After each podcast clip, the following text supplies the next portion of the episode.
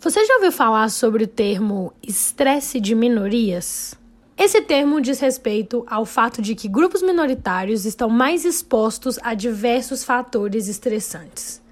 E a consequência dessa exposição é que esses grupos podem desenvolver mais transtornos de saúde mental devido ao preconceito, discriminação e situações de vulnerabilidade. Nesse episódio, eu, Marina Moreira, Convido você a refletir um pouquinho mais sobre esse tema com duas psicólogas que entendem muito sobre recorte de minorias.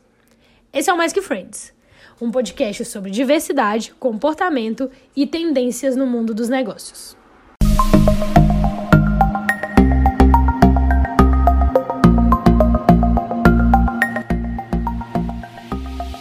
Estou aqui com as psicólogas Joyce Natali e Paulo Figueiredo para falar sobre saúde mental, minorias e diversidade. Atualmente, as duas atuam no Escuta Aqui, projeto de terapia online, mas elas fazem muito mais que isso. Então, vou deixar a apresentação com elas. Quem começa? Oi, gente. Meu nome é Joyce Natali. Eu sou psicóloga, formada em 2000, no final de 2019 agora. Estou aí nessa experiência linda que é a clínica.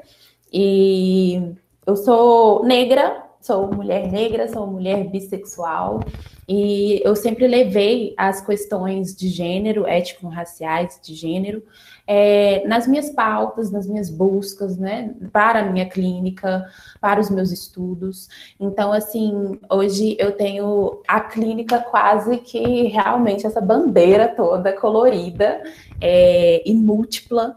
Então, assim, faço da clínica um, um, espaço muito, muito aberto e muito lindo. Prazer, um prazer estar aqui enorme. Eu sou a Paula, eu sou psicóloga, também formada pela FUMEC, Joyce. Ah! Aí filhas da mesma mãe.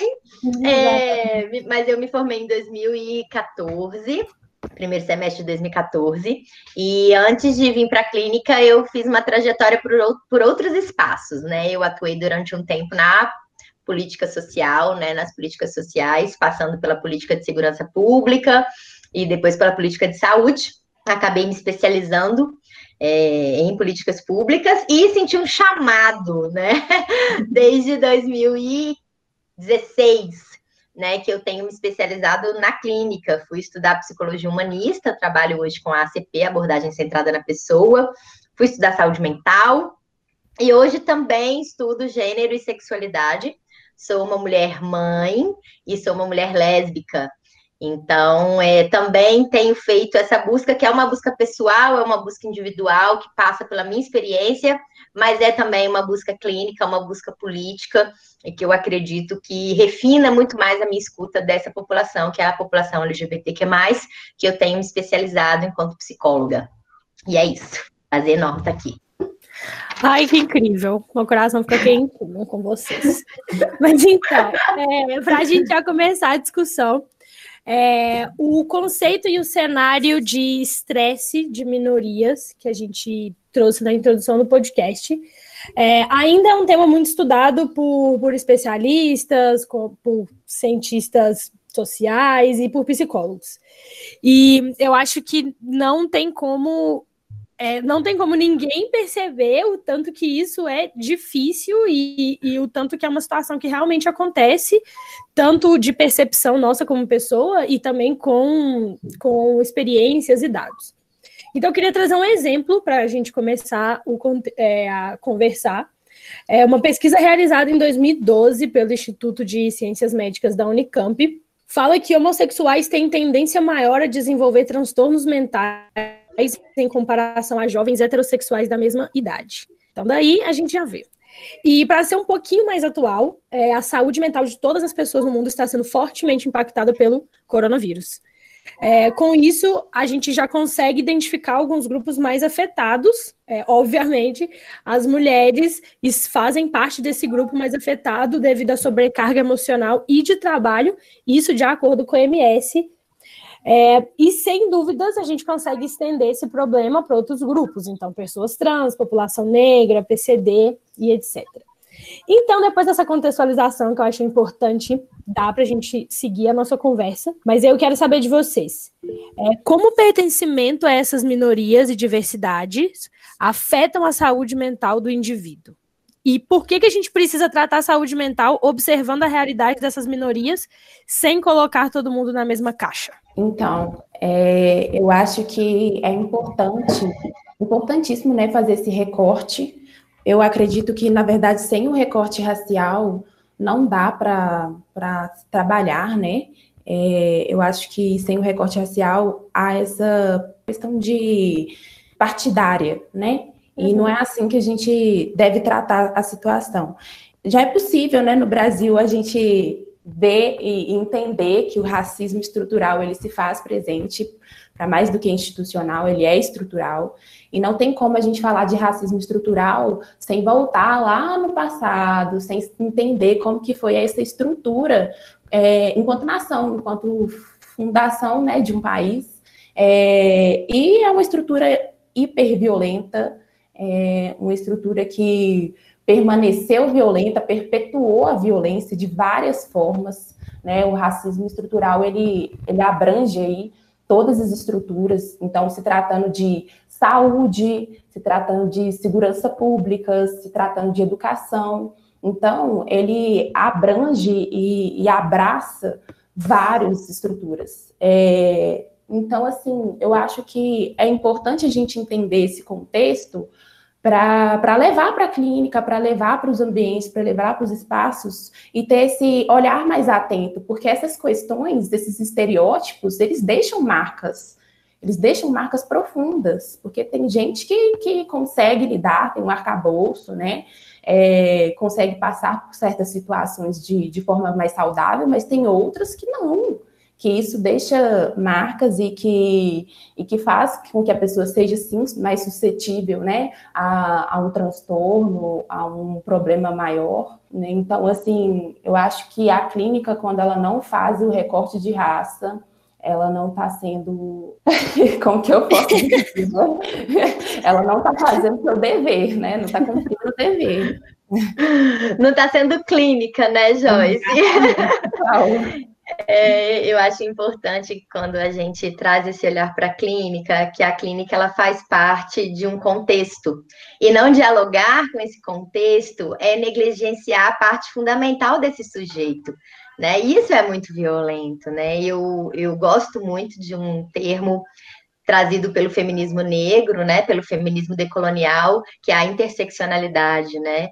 É, não dá para você acolher um sujeito dentro de qualquer espaço que seja. A gente pode estender essa discussão para a educação, a gente pode estender essa discussão para assistência social, enfim.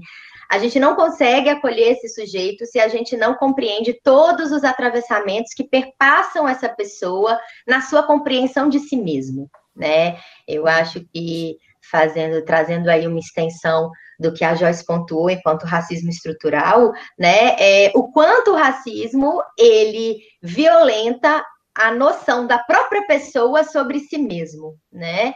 É, e a gente pode falar isso na população LGBT, a gente pode falar isso com as pessoas, né, portadoras de deficiência, enfim, né? Há algo muito primário, né, Joyce, sobre o sujeito que é a sua própria noção de eu, já é comprometida né, por inúmeras opressões. E quais opressões esse sujeito está né, é, atravessando, né? Não é uma competição, a Carla Cotirene vai falar isso na obra dela, Interseccionalidade, não é uma competição de opressão, não é quem sofre mais, é uhum. compreender que existem sujeitos que estão submetidos a diferentes mecanismos de opressão, né? E aí vai ter uma mulher que é negra e lésbica, que vai passar por X opressões. Bom dia, aí... bom dia, falou de mim? E aí, pois é, né, Marina? Estamos aí no processo, né? Assim, vai ter as mulheres, né, que não são mulheres negras, mas são mulheres brancas, lésbicas e gordas. E a gente sabe que o padrão de beleza é um outro mecanismo de opressão extremamente violento. A gente vai ter, né, aí uma pessoa que não é mulher, é um homem, mas é um homem trans e aí que está sujeito a nossa, né? Inúmeras Exatamente. formas de violência. Então, compreender, né? Vou fazer, vou fazer novamente uma, uma referência à fala da Joyce. Compreender que a clínica é política faz parte de fazer clínica, né? Sim. Não tem como ser diferente. E como que esses esquemas, né, quase que virou um esquema cognitivo social, né, esse uhum. imaginário, essa visão desses corpos, né? Eu sempre dou o um exemplo porque eu vou ao Edmar, eu vou, enfim, a, a espaços que talvez não estão ali para mim, né? Uhum. É visivelmente é, atribuído aí. E da última vez que eu sofri um, né, uma, um fenômeno aí de racismo, eu estava no Verde Mar e aí eu fiquei pensando, ai, gente, será que eu começo a, a dar louca aqui, a gritar? E o que que isso vai trazer para mim? O que que, que que vai acontecer aqui? E porque eu vou nesses esses locais e eu não levo, eu não levo minha graduação, eu não levo minha pós-graduação, sabe? E como que as pessoas vão entender o meu corpo? É só uma leitura, né? Com, esses, com essas lentes tão distorcidas é, e que me afetam e afetam outras pessoas. É, eu, eu, geralmente brinco com os meus amigos que, que eu vou colecionando minorias, né? Então, eu sou mulher, eu sou negra, eu sou homossexual, e aí é coisas assim, vários recortes que eu não sou psicóloga, né? Acho bom falar para quem tá ouvindo, uhum. que eu não tenho local de fala. E aí, uma coisa que me deixa muito curiosa é nos atendimentos que vocês fazem, como é que as pessoas lidam geralmente com essas questões causadas por preconceitos, discriminação, vulnerabilidades que elas sofrem. Então, é, vocês acham que as pessoas ignoram porque a sociedade faz ignorar, mas no fundo elas têm aquele sentimento dentro? Ou existe uma resistência para entender ou aceitar? Como é que vocês veem isso? Eu tenho visto. Ai, que você quer falar, Paula? Não, pode ir, querida. Eu tô aqui aprendendo também.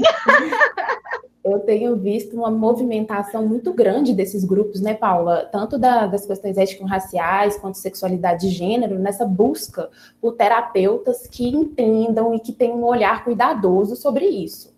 É, essa negligência de psicólogos brancos, psicólogos héteros, cis, enfim, é, com essas questões, é, tem, tem, tem sido aí essa, essa movimentação é, e está sendo muito bom ver isso, sabe? Porque está começando essa, esse questionamento e de sim, eu preciso falar na clínica sobre as minhas questões que são atravessadas socialmente, né? É, porque a gente tem a, a, clínica como demandas individuais, mas essas demandas individuais elas trazem esses atravessamentos sociais, essas demandas sociais.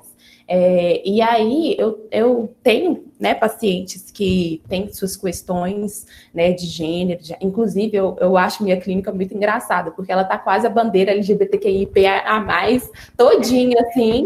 é, e aí eu falei, gente, o que, que tá acontecendo aqui, né? Que eu só tenho um hétero, tipo assim. Mas assim, eu tô adorando. É, e essa busca, ela, ela é, ela mostra um, os dois lados né, da moeda. Mostra o lado de, de, de vivência, de estar tá ali vendo aquela pessoa que talvez possa te entender melhor, mas mostra também a negligência dos outros psicoterapeutas, né? É, e que é importante ver. E os meus pacientes, eles estão muito abertos, eu estou vendo essa, esse posicionamento mesmo de falar, de questionar, de, é, mas é uma, um processo, né? terapia, é um processo doloroso também, não é sempre uhum. flores, né? Então, assim, é, é esse processo devagar, né, com, tendo os cuidados ali com aquelas feridas que ainda estão abertas, né? É, mas eu tô vendo essa, essa, essa posição, essa movimentação. Eu, acho eu, eu ouvi uma vez um cliente, um homem negro, né, é, que chegou para mim com muito cuidado em uma das nossas sessões, é, falar que ele ia trocar de psicólogo, né? Ele uhum. ia procurar uma pessoa que trabalhasse questões étnico-raciais dentro da clínica, mas que tivesse a vivência né? Sim. E aí eu acho importante sinalizar, eu trabalho com abordagem centrada na pessoa e que um dos pilares dessa abordagem é a empatia, né? Uma das grandes condições propostas por Carl Rogers para que a gente consiga oferecer um ambiente seguro. E aí ele ele falou, né? Assim, por mais que você me acolha, por mais que eu sinta que você dá conta de oferecer um, um, um espaço para mim, é, eu sinto que eu preciso de alguém que dê, dê conta de ir além né? Uhum. E eu sou uma mulher branca, acho importante dizer isso para quem vai tá, estar nos ouvindo também, né? Eu sou uma mulher branca, e por mais que eu me debruce sobre o feminismo negro e tente compreender o feminismo negro e procure sempre um movimento empático e acolhedor com experiências de pessoas negras, eu não vivo racismo na minha pele, né? Eu não vivo. Então, por maior que seja a minha empatia, ela tem um limite. E aí ele virou para mim e falou uma frase que me marcou profundamente e que eu vou partilhar com vocês, que é: a gente também busca representatividade na terapia. Exato. Nossa, e esse... toda. e ele, assim, né, é uma pessoa que tem uma formação nas ciências sociais, que é muito engajado com isso, e eu achei brilhante, né, como ele conseguiu descrever a experiência dele para mim numa frase né? Sim. A gente também busca representatividade na terapia. E, e assim, né? É, cada processo é individual, é singular, a, a, maneira como eu acolho as pessoas na minha clínica e percebo, né? Retomando a, a sua pergunta, Marina, a forma como elas lidam com os mecanismos de opressão que elas estão sujeitas é, é muito individual né? Porque passam, passa por uma linha que é o dar-se conta. Primeiro eu preciso me dar conta que eu estou inserido num contexto de opressão e que eu vivo opressão. E é, e é muito comum pessoas chegarem na minha clínica e nem se darem conta disso, né? É, eu faço parte do Mapa de Acolhimento, que é um projeto que acolhe mulheres vítimas de violência doméstica gratuitamente, além de fazer parte do, do Escuta Aqui, né? Eu já estou nesse projeto há mais tempo. São mulheres psicólogas e mulheres advogadas que acolhem outras mulheres que sofrem violência doméstica. E eu já acolhi vários casos na minha clínica de mulheres que procuraram o mapa de acolhimento, estão em processo terapêutico porque são vítimas de violência, mas ainda não conseguem identificar os mecanismos de violência, né? E, e o processo de se dar conta é como a Joyce falou, é um processo que dói, que cada um tem um ritmo próprio para esse processo e que passa por uma noção muito primária que é a, a, o olhar distorcido que eu tenho sobre mim mesmo, né? Então, por exemplo, quando a gente fala a questão do racismo, né? Eu tenho pessoas né? Apesar de já ter encaminhado outros, outros clientes para profissionais negros, clientes já terem feito esse movimento, como esse meu cliente, eu tenho ainda clientes da população negra na minha clínica, e é muito violento o racismo, né? Porque a pessoa ela entra nessa, nessa, nesse conflito interno que você falou, Joyce, do que você passou no Verde Mar, né? É, sofri racismo, o que, que eu faço? Eu denuncio? Eu reajo? Uhum. Eu me defendo? Ou eu me silencio? Qual que vai ser mais pesado para mim? Qual que vai ser mais violento para mim? E, gente, a, a, os mecanismos de culpabilização que, que, a, que, as pessoas entram, né? As mulheres negras, mas, por exemplo, eu também já entrei enquanto mãe, mãe lésbica, né? Assim, gente, será que eu tô será que eu que estou errada? Então, será que uhum. a minha cor, né, Joyce, que, que tá errada, né? Esse espaço que não é para mim, eu estou aqui enquanto uma invasora. Então, enfim, a gente poderia que só nessa só nessa pergunta, Marina, a gente podia gravar um podcast. parte, mas enquanto vocês estavam falando, eu lembrei de uma, eu lembrei de uma pesquisa que dessa vez internacional, mas que ela foi apoiada pela Fundação de Amparo à Pesquisa do Estado de São Paulo, e constatou que, muito interessante, porque absolutamente tudo que a gente estava falando aqui, que, o, que no Brasil os moradores de áreas pobres e minorias étnicas têm a possibilidade maior de apresentar pelo menos um primeiro episódio de transtorno mental. E ao mesmo tempo, aqui no Brasil, a gente escuta muito um senso comum de ah, pobre não tem tempo de ter depressão, não tem tempo de ansiedade, não tem transtorno mental e ignora esses a identificação desses recortes, né? A identificação dessas violências sociais como vocês trouxeram.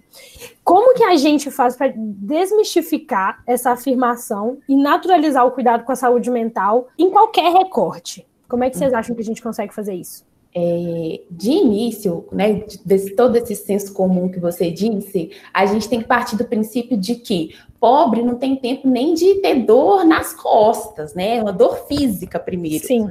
Né? Quem dirá a mental? Né? Então, assim, é, é muito é, é distante, ainda está distante. A gente ainda vê no. Porque eu sou de Teoflotone, né? Então, eu sou do interior de Minas. É, e lá a, a, as questões, né, de questões psicossociais, né, as questões psicológicas mesmo, elas não são um, um ah, problema. Não, que é isso? Eu tenho problema psicológico? Claro que não, não sou louco. É, eu vou procurar terapia? Que é isso? Nossa, claro que não. né? E aí, assim, é engraçado porque assim, eu conversando com a minha mãe, minha mãe há tempos que eu tava querendo, mãe, faz a terapia, mãe. Ah, que isso, Joyce? Terapia pra quê? Pra quê? Fazer terapia? Eu, ai, meu Deus do céu. Então, assim, tem que entender o processo do outro também, mas que isso é uma forma de violência. O não uhum. pensar sobre também é uma forma de violência, né? É, que as pessoas não percebem que o, o capitalismo, gente, não tem tempo para ter, né? Tem tempo para ter depressão, em cima do capitalismo? Não tem tempo para ter dor no corpo? Não. Uhum. Você tem que estar trabalhando o tempo todo, tem que estar movimentando, uhum. produzindo. E isso causa um estresse tamanho. Né? E onde as pessoas se sentem culpadas, inclusive a Paula né, relatou isso, que se sentem culpadas por não estar conseguindo trabalhar, por não estar lá produzindo. E a gente vê uma onda muito grande agora, no, né, nessa pandemia com o Covid-19, que as pessoas estão nessa ansiedade gigantesca dentro de casa, sentindo que elas não estão fazendo nada. Tá? Uhum. Que elas não estão produzindo. Como assim eu estou dentro de casa? É, e aí eu acho que para a gente, é, a gente tem aí a mídia, não? a gente tem boca a boca, a gente tem, a gente tem que fazer projetos, a gente tem que fazer pressão para que isso seja naturalizado, né? Que a saúde como um todo seja naturalizado. Eu vou trazer uma outra fala de um outro cliente, mas esse foi no centro de saúde. Eu trabalhei na saúde pública durante um, um período e eu trabalhei numa região de Belo Horizonte que é uma religião, uma, uma região de pouquíssimos acessos, né? É uhum. uma região bem periférica que fica em Venda Nova, né? Fica no, no, extremo norte, assim, de Venda Nova, uma região bem desassistida. E aí, uma vez, eu, eu acolhi uma usuária no centro de saúde e aí eu falando um pouco, né, sobre as percepções que eu estava tendo dela e da importância da gente fazer o tratamento. E aí ela virou e falou bem assim, é, ela se referenciava a mim como doutora, apesar de eu não me reconhecer nesse lugar, e aí ela virava e falava assim, ô doutora, eu não tenho tempo de fazer isso não, eu tô muito preocupada com comer, com pagar meu aluguel, então eu não consigo, Marina, reconhecer algo como uma necessidade se eu não posso nem entrar em contato com essa necessidade. Eu tenho necessidades muito mais urgentes né? Assim, que é o que essa senhora me fala, né? É colocar comida dentro de casa, ela é uma mãe solo, uma avó solo, é, que pagava aluguel com aposentadoria, né? Então, e cozinhava para fora, vendia marmita. Então, tipo assim, como que ela vai se comprometer aí toda semana no centro de saúde, fazer uma sessão comigo, tomar medicação, muitas vezes comprar essa medicação, né? Uhum. Então, eu acho que existe dois pontos que a gente precisa atuar fortemente. Primeiro, acessos. As pessoas, para elas cuidarem da sua saúde mental, elas precisam de ter acesso a isso mas elas precisam de ter acesso a isso com qualidade, tendo um teto sobre suas cabeças, tendo alimento dentro de casa, tendo escola para os seus filhos, porque isso são necessidades básicas, não que a saúde mental não seja, mas ela também não é tratada como tal. Então aí entra um outro braço que a gente precisa atuar. A gente precisa democratizar o acesso à saúde mental e naturalizar isso enquanto algo urgente. Eu falava no centro de saúde, sempre nos matriciamentos, né? Gente, a gente ainda tá, trata terapia como tratamento, a gente precisa encarar a psicologia como prevenção. Né? Se a gente continuar falando que psicólogo ele está aqui para quando você estiver já no ponto do insuportável, eles não vão se prevenir, eles vão esperar entrar em contato com esse insuportável né? E é o que a gente está vivendo muito agora na pandemia, com o boom né, da saúde mental. Muitas pessoas que nunca tiveram contato com um psicólogo, mas chegaram ao ponto do insuportável e estão reconhecendo a sua necessidade. Então, eu acho que são dois braços, Marina. Assim, acho que o primeiro é, é atender as necessidades urgentes dessas pessoas, e isso precisa ser feito por meio de garantias de acesso, políticas públicas, enfim, infinitas outras coisas. E o segundo é naturalizar a saúde mental, né, gente? Saúde mental é importante, igual saúde física, não é uma hierarquia de cuidado, não. Todos precisam estar atuando de maneira integrada. E o quão triste, né, Paula, que a gente vê que a gente está lutando pelo básico do básico, assim, Exatamente. parece tão distante. É, eu estava trabalhando no, na clínica de psicologia da FUMEC E, e eu via o quanto as pessoas não entendiam, não conheciam sobre a clínica, né? Porque eu atendi o telefone a pessoa, ah, queria entender como que funciona, é, não sabia da existência, fui saber depois que uma pessoa me falou, mas normalmente as faculdades, quando tem o curso de psicologia, tem laboratórios onde as pessoas podem, né, conseguir aí atendimento é, de forma gratuita. Então, assim, muitas pessoas não sabem disso. E aí, realmente, é aquele acesso, porque mesmo que de, de, forma gratuita, a pessoa tem que descer, tem que pegar um ônibus, tem que atravessar a cidade, tem a questão do tempo. Então, são tantas. A gente cai numa cama de gato, horrível. Tantas variáveis. Exatamente. É tanto, tanto obstáculo, né? Parece tão difícil. Sim. Enquanto vocês estavam falando, é, eu fiquei pensando sobre uma coisa que eu não sei se vocês vão concordar mas é, eu sinto que é muito mais. Aí eu vou entrar num outro recorte, que não necessariamente é um recorte de minoria e etc. Mas eu acho que é o recorte de geração, assim. O tanto que a geração que vem uhum. antes da gente tem essa percepção, ah, é coisa de doido, gente. Eu não vou fazer isso, não. E o tanto que essa geração impacta na saúde mental das próximas. Nossa, é demais, Marina. Tem um meme ótimo que é assim: a geração de hoje faz terapia porque a geração passada precisava e não fez. Meu pai, eu me recordo, do, você falando da sua mãe, Joyce, e eu, e eu aqui pensando no meu pai. Meu pai é, já tem 60, quase 60 anos, e eu sou a primeira pessoa da geração passada e dessa geração que eu estou a fazer um curso de humanas. Né? Meu pai é engenheiro, minha mãe é engenheira, meus avós e meu irmão. E eu fui fazer psicologia. E aí um dia meu pai estava aqui em casa e eu me arrumando. Aí ele, onde você vai? Hoje é sábado. Eu falei, eu estou indo para terapia. Eu fiz terapia sábado de manhã durante muitos anos. E aí ele, você vai atender? Eu não, pai, eu vou para minha terapia. Ele, para quê? aí eu, uai, porque eu faço terapia. Ele, mas você psicólogo? Para que você quer terapia? ele, eu, eu fui minha própria casa. Exatamente. Eu falei, uai, pai, porque eu preciso também, né? Ele não entendo. Uai, gente, mas você vai lá conversar com alguém que você já sabe tudo que a pessoa vai falar. Oh, meu Deus. E rola, rola muito Ai, isso, né? Deus. Das pessoas acharem que terapeutas, ah, não, psicólogo não tem problema, né? Não, tem deuses.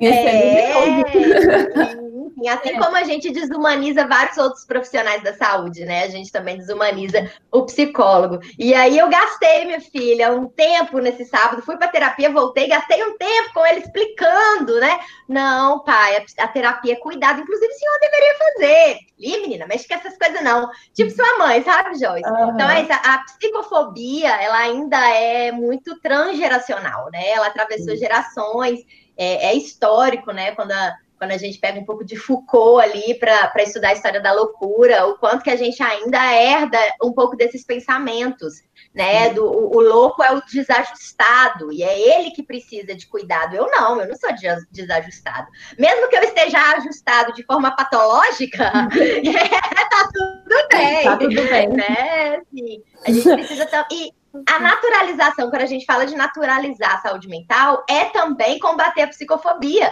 né? Sim, sim. É, todo mundo precisa. Vai deixar de herança, né? Exato, né? Não vai, hoje não vai todo mundo para academia, né? Um tal de praticar atividade física, como uhum. se fosse né, praticamente uma ordem social, você tá aí movimentando o seu corpo. Por que a gente não faz isso com terapia também, gente? Plano anual de terapia, imagina! As academias têm um monte. Eu topo, eu topo. Nossa, o meu maior sonho. Mas aí eu vou, vou dar uma militada agora. Bora, Marina! Bora porque eu acho que eu acho que vocês deram algumas soluções, né? Então, ah, vamos é, falar mais, vamos falar como prevenção, vamos falar como, como algo natural, é, vamos trazer para a roda essa discussão. Mas eu acho que quando a gente está falando sobre saúde, quando a gente fala sobre saúde mental entrando nesse contexto de saúde, é, não tem como a gente exclu excluir o impacto de um governo que às vezes não facilita esse acesso, que não fala sobre isso, que basicamente não não dá importância e assim, eu amo o SUS, mas a gente nunca deu importância para a saúde mental. É muito difícil. Nesse governo, então, que a gente não vai mesmo. Mas Então, assim, no mundo ideal, como que vocês acham que o, o governo poderia se preocupar mais com essas minorias, de não reforçar esse preconceito, tanto desses recortes né, que a gente está falando, e as iniciativas para cuidar dessas pessoas também. Qual que é o cenário assim? Esse é meu sonho de governo para vocês. Clínica é política, né, Joyce? A gente está falando isso aqui desde o começo, né? Não, eu acho muito incoerente a gente falar sobre medidas de saúde se a gente não falar de consciência social e consciência política. Não tem como, né? Inclusive, isso é uma coisa que eu mesmo já trabalhei na minha própria psicoterapia, eu aqui, né, abrindo meu coração para vocês, que quando eu estudei, né, minha primeira especialização é, foi em políticas públicas, e eu trabalhava numa política de prevenção à criminalidade, trabalhava no programa Mediação de Conflitos, e que está né, situado em zonas com alto índice de homicídios em Belo Horizonte. Então, são regiões com inúmeros atravessamentos, é, de falta mesmo, de vulnerabilidade e inúmeras opressões, inclusive policiais, né? Mesmo estando dentro de um programa da segurança pública, eu tinha vários questionamentos acerca da própria segurança pública. E isso foi gerando um conflito tão imenso dentro de mim que quando eu cheguei na saúde, Marina, eu pensei assim: caramba, eu acho que eu não consigo trabalhar em política pública. Porque o sentimento de impotência, o sentimento de de incapacidade, de enxugar gelo, ele era tão grande que eu, assim, eu não consigo contar as vezes que eu já voltei para casa chorando, com o sentimento de que, caramba, eu não consigo fazer o meu trabalho, meu Deus do céu, né? E é isso, mas porque a gente está inserido numa estrutura política que não se compromete com isso. Exatamente. Então, a gente sozinho a gente não consegue, a gente precisa fazer revolução na urna. A gente precisa fazer revolução política se a gente quer alcançar tudo isso que a gente está falando aqui. A gente precisa de ter governantes que atuam nesse sentido, que não é a realidade hoje. E é uma tradição né, que a gente tem que fazer, porque a questão dessa consciência política, ela também é uma outra violência, porque se tivermos consciência política, há uma pressão gigantesca que vai mudar essa estrutura. Então, como assim? Não vou poder roubar, né? Não vou poder fazer caixa 2. Né? Exato. Isso, né? Políticas então, de educação também, né, Joyce? Nossa, o que, que, é isso? É, então, assim, são várias formas de violência e que são muito bem pensadas, são arquitetadas, não é à toa, gente.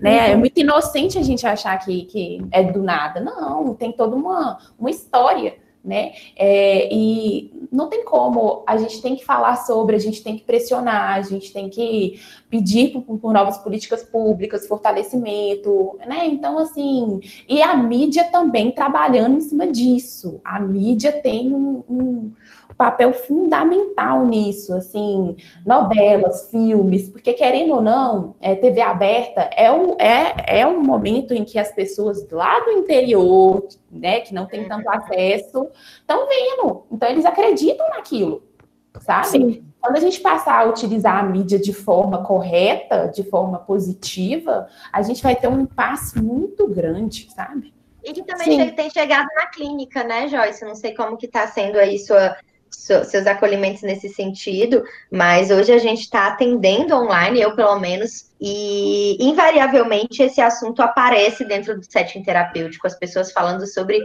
o efeito das mídias, o efeito do online, online. na saúde mental né, as redes sociais, aí a gente tá, tem entrado em contato com novos mecanismos de opressão, além né, dos velhos mecanismos que a gente já está de conhecer, né, as questões do, do cis heteropatriarcado, as questões raciais e as questões de classe, a gente está tendo aí agora essa vida virtual desenvolvendo novos mecanismos de opressão. Então, a gente precisa urgentemente fomentar políticas que combatam isso de forma efetiva. Sim, eu vou trazer dois recortes assim que, que são coisas que me deixam muito muito nervosos assim em relação a isso, porque enquanto vocês estavam falando, eu comecei a pensar sobre diversos problemas que criam é, que criam esse trauma nas minorias, mas que facilmente poderiam ser resolvidas dentro da política. Então, a gente vai falar sobre a violência policial com negros Se eu for abordada na rua ali agora e chegar na minha sessão com a minha psicóloga e resolver aquele problema, no dia seguinte pode acontecer de novo comigo. Ou então no dia seguinte eu vou ver que mataram mais um negro, e aí eu vou fazer o quê? Vai, esse é um problema que continua, então não adianta, eu vou tratar, vou tratar, vou tratar, vou tratar, e nada.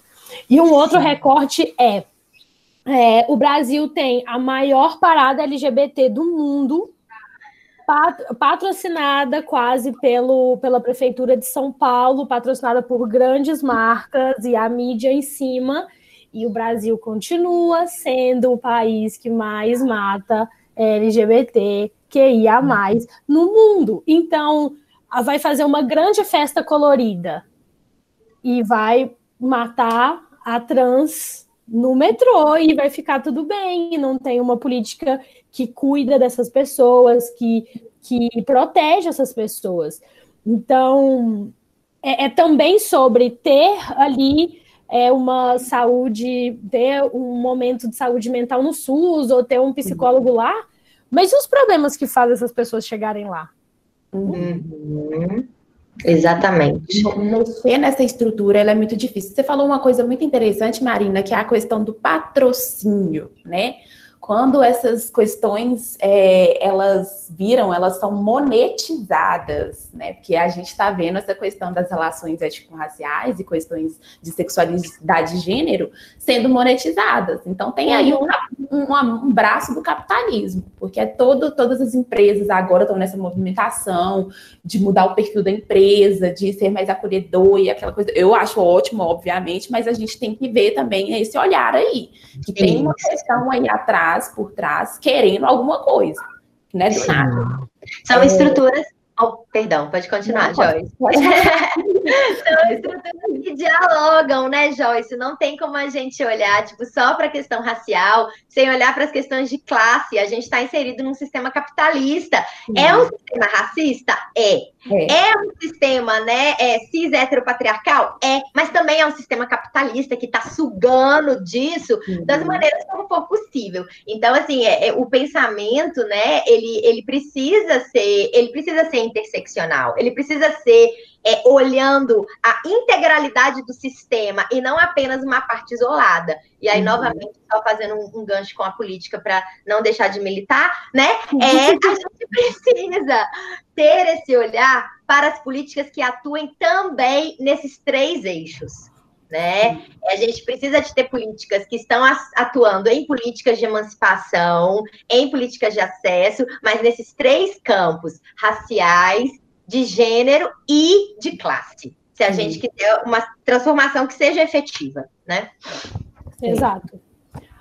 Gente, e para a gente finalizar, finalizar assim, né? Que a gente ainda vai ah, conversar muito, porque eu acho que esse termo a gente faz uma parte 2, porque tá incrível. É, não, mas é porque eu acho que esse tema a gente vai falar muito sobre ele. Vocês falaram sobre o online, né? Que agora uhum. a, gente, a gente entra muito. E a gente está no mês do setembro amarelo. Então, campanha de prevenção ao suicídio e tudo mais. E é muito comum nessa época a gente ver é, nas redes sociais algumas pessoas fazendo minha DM está aberta. Um, minha conversa está aberta. É, vem no meu, vem de zap para falar sobre o seu problema. Ai, e a gente já percebe que essa é uma questão delicada, porque nem todo mundo é especialista e sabe lidar com outros casos de ansiedade, depressão e tudo mais. E com isso, a minha pergunta é: como que a gente. Não é como evitar isso, porque eu, eu não acho que deva evitar, mas como que a gente consegue ser mais empático com as pessoas no dia a dia?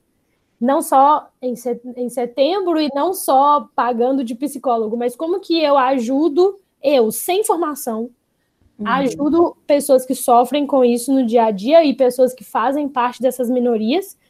E então, como que nós, não terapeutas, não psicólogos, conseguimos é, ajudar, né, ou lidar com essas questões sérias sem interferir de uma maneira negativa. Máscaras de oxigênio cairão automaticamente. Coloque primeiro a máscara em você, em seguida ajude o coleguinha do lado.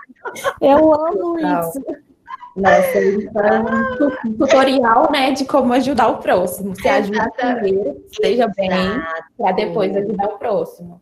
Exato. Eu só consigo acolher o outro verdadeiramente na sua dor se eu já faço isso com a minha própria dor, né? Meu psico... Eu tenho um professor que é, tipo assim, quase que uma, uma entidade para mim, né? Na, na psicologia centrada na pessoa. É, uma vez, numa discussão de sala de aula, é, perguntaram para ele o que, que ele achava de psicólogos que não fazem terapia.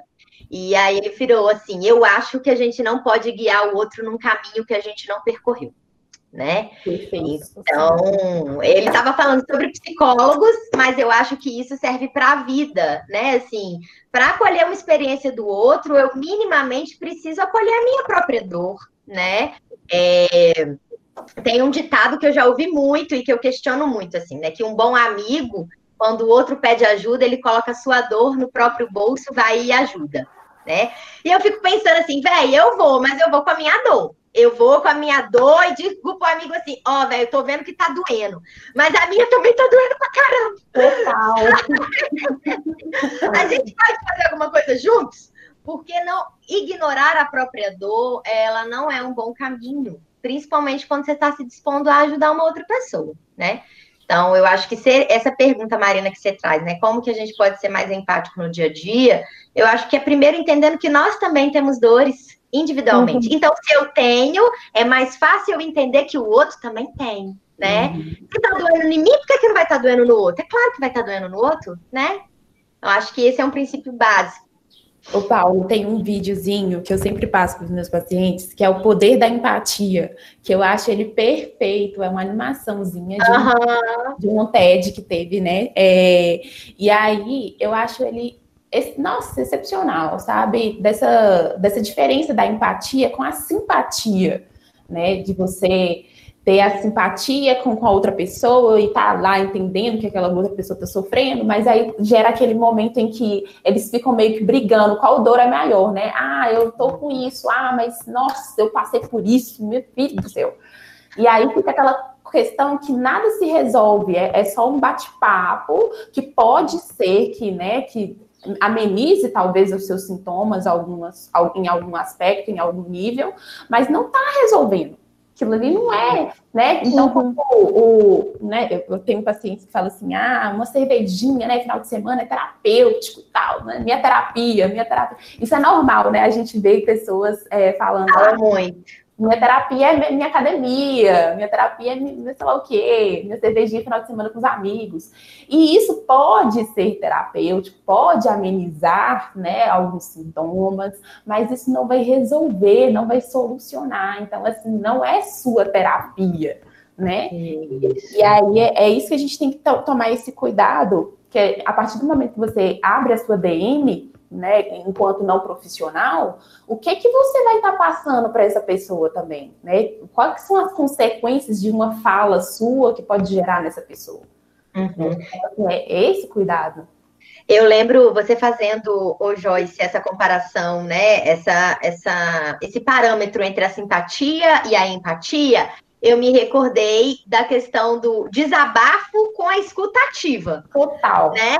É, sabe, vem de DM. É, a pessoa ela vai desabafar né? Sim. O desabafo, ele pode aliviar em determinadas situações, ele pode, mas ele também pode desorganizar as emoções, ele, ele pode desorganizar o pensamento, ele pode fazer com que a pessoa entre em contato com outras questões, outras dores, que no momento de fragilidade ela não vai conseguir administrar. Então, o seu amigo, ele pode ouvir o seu desabafo, mas ele não tem uma escutativa sobre o que você está levando né? E, e, é isso que você falou, a maneira como ele vai receber isso, a maneira como ele vai intervir em cima disso, não vai ser uma maneira, é, muitas vezes, saudável, eficaz, né? É, de fato terapêutica, porque não vai provocar elaboração.